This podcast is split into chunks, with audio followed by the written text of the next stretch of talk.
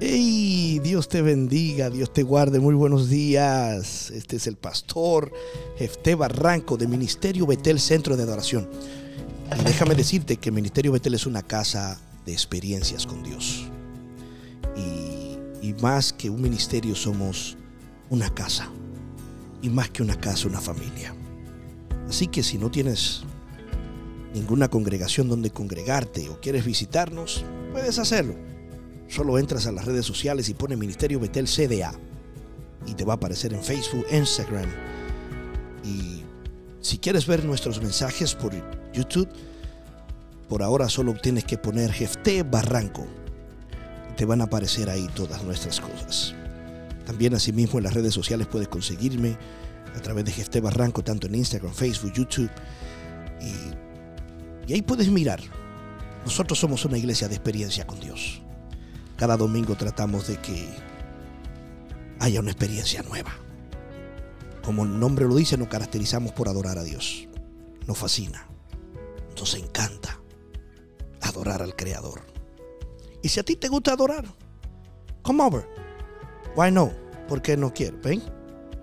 Las puertas están abiertas. Estamos en el 1 de la Battleweight en Lawrence, Massachusetts. Así que nuestro servicio los domingos a las 11 de la mañana. Ahí estamos adorando a Dios con, fuerza. Pero bueno, vamos al tema. He estado tratando un tema en los discipulados de nuestra congregación que también se llevan a cabo los lunes a través de, presencial y a través de, la plataforma Skype. Si quieres también participar, eh, solo escríbenos un correo a mbtelcda a gmail.com. mbtel, mbtelcda a gmail.com. Puedes hacerlo. O a través de Facebook no puedes escribir.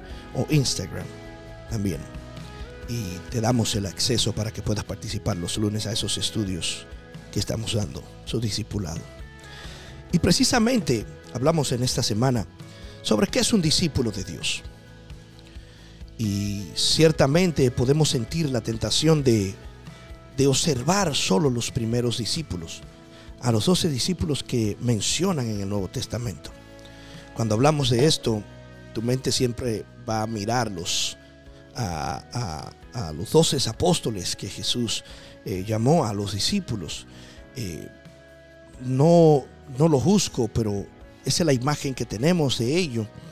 Pero había algo, había una marca en ellos que, que lo identificaba. Precisamente recordemos aquella cita bíblica cuando Pedro estaba en el patio del templo calentándose en el fuego, que le dijeron, ven acá, tú hablas como ellos, tú te pareces a uno de ellos, tú pareces a él había algo que lo identificara, que lo identificaba a ellos como discípulo. Y mi pregunta es esta en este día. ¿Verdaderamente cuando tú vas a algún lugar alguien te identifica como discípulo de Dios, como alguien que le sirve a Dios? Es una buena pregunta y no estoy haciendo juicio, pero debiéramos de analizarnos y verdaderamente saber si somos imitadores de Dios y si estamos haciendo su voluntad, si estamos haciendo lo correcto delante de Él. Es muy importante que lo pensemos, porque un discípulo desarrolla características igualitas a su, a su, a su maestro.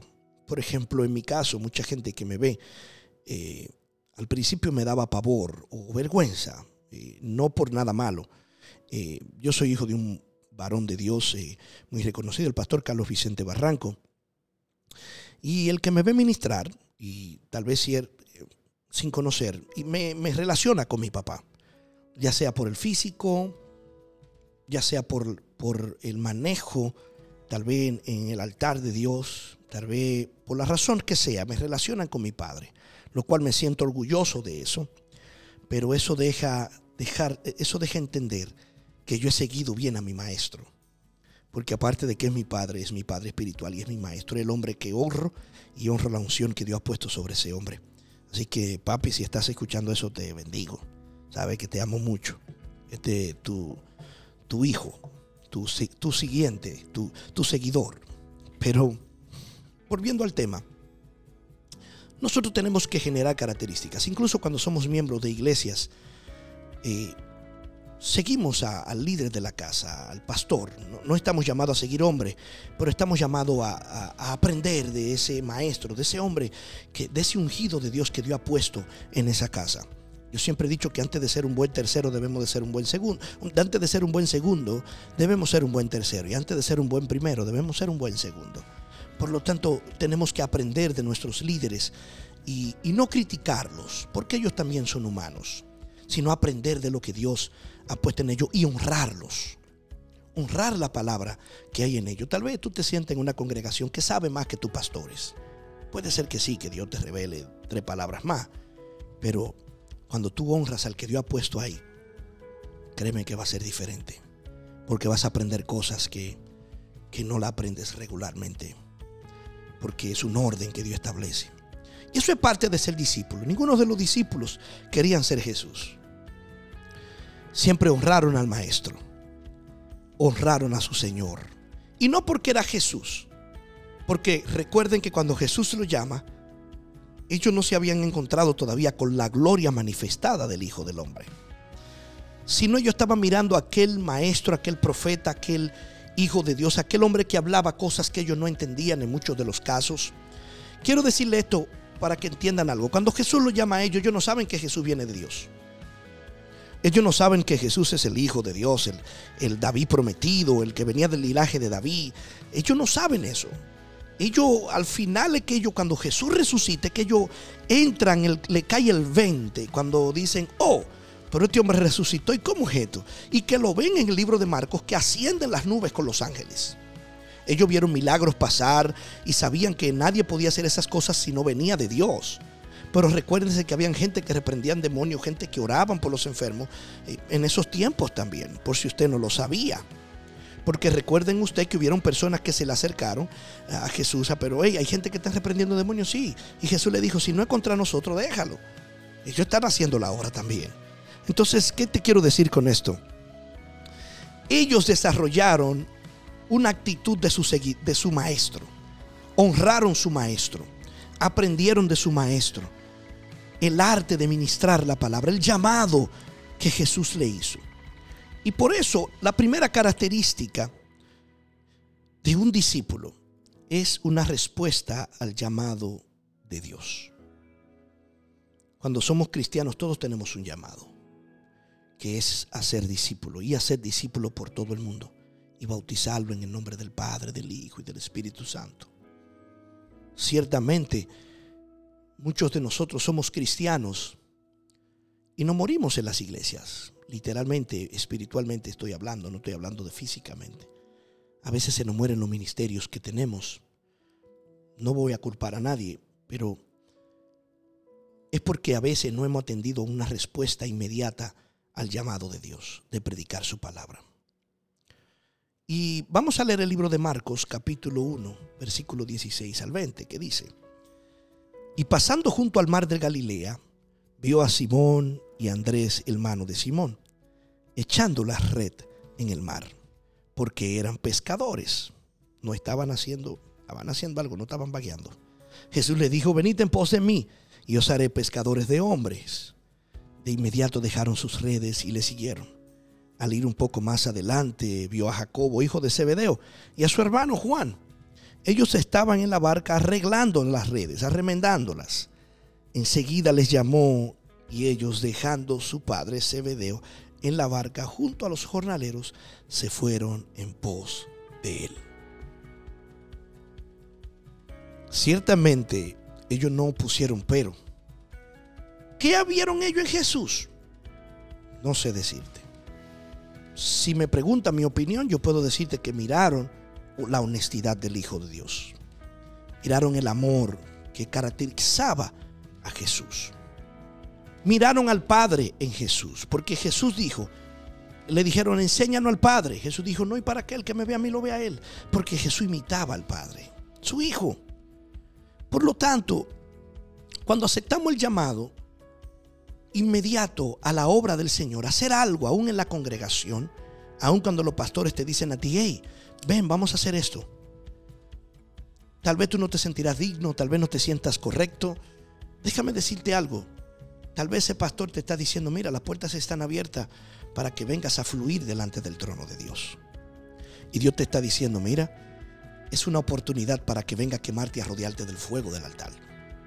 Ahora, yo sé que esto trae muchos paradigmas y trae muchas eh, preguntas, pero yo no me siento listo para estar en el altar. Todavía no hay nadie listo para estar en un altar.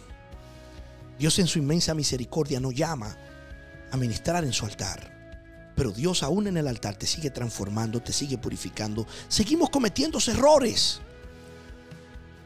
Pero la sangre de Cristo está ahí para limpiarlo. Pero Dios quiere que tú seas un discípulo que atienda al llamado que Dios te hace.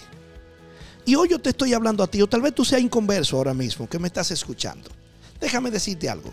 Es simple. Ahí mismo donde tú estás, tú quieres ver el llamado inicial de Dios. El llamado inicial de Dios para ti, que me estás escuchando inconverso, persona que no, no creyente, por llamarle así, es simple. El primer llamado es a la salvación. Dios te está diciendo, hey, es simple. Ahí donde tú estás, tú nomás tienes que decir, Señor, perdóname. Y yo creo en ti. Límpiame, purifícame, lávame, borra mis rebeliones. Y yo te acepto como mi Salvador. Simple, tú solo lo puedes hacer en tu carro, en tu audífono, donde tú estás escuchando este podcast.